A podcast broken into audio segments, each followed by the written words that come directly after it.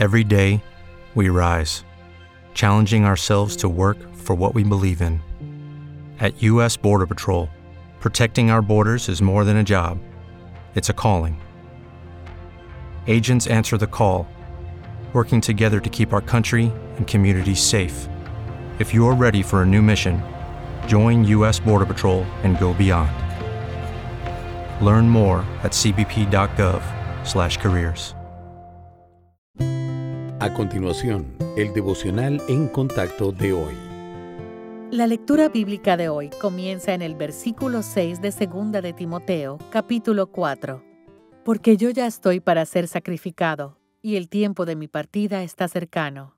He peleado la buena batalla, he acabado la carrera, he guardado la fe.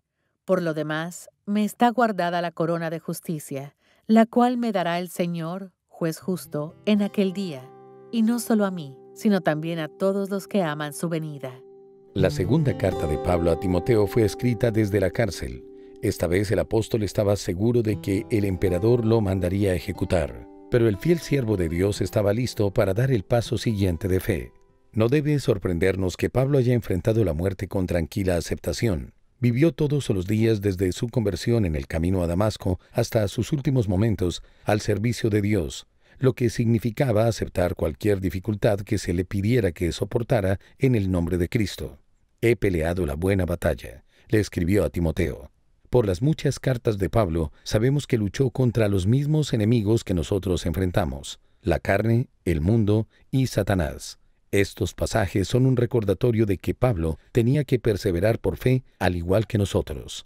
Aún con su profunda sabiduría y destreza como apóstol y misionero, Pablo no era tan diferente de nosotros.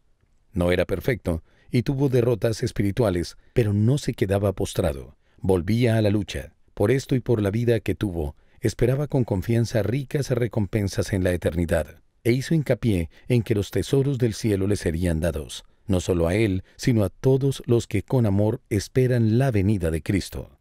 Pablo luchaba y agonizaba como lo hacen a menudo los creyentes de hoy, pero mantuvo la fe, y usted también puede hacer lo mismo. Pelee la buena batalla, combata a sus enemigos al elegir confiar, obedecer y apoyarse en el Señor.